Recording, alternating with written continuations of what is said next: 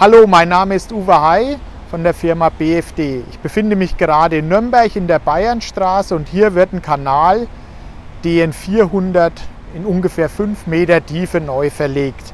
Auf dem Abschnitt hier hinter mir wird dabei eine bestehende Wasserleitung aus dem Jahr 1905 mit einem Durchmesser von 750 mm mit ungefähr 2 Meter Abstand gequert. Und zwar befindet sich der Kanal 2 Meter unter dieser Wasserleitung. Jetzt hat die Baufirma eben Bedenken, wenn wir diese Querung in einen offenen Graben machen, dass, alte, dass die alte Wasserleitung beschädigt wird. Und deswegen wird jetzt geprüft, ob wir hier nicht einen Vortrieb machen sollen mit dem Steinzeugrohr DN400 auf diese 21 Meter Länge. Diese Baustelle hier in Nürnberg zeigt einen der größten Vorteile des grabenlosen Leitungsbaus, nämlich dass man vorhandene Leitungen einfach unterfahren kann. Man macht eine Stadtgrube auf und eine Zielgrube und bohrt dazwischen einfach im sicheren Abstand unter den vorhandenen Leitungen unten durch, ohne diese zu beschädigen.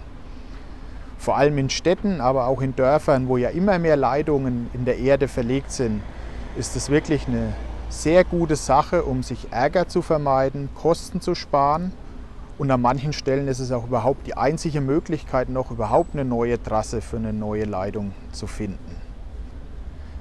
Wie verlegt man dann diese Leitung? Das hängt davon ab, was man verlegen will. Wenn man wie hier einen Kanal verlegen möchte, geht es sehr gut im Pilotrohrvortrieb, entweder Boden verdrängen oder mit Bodenentnahme mit unserem Frontsteerkopf.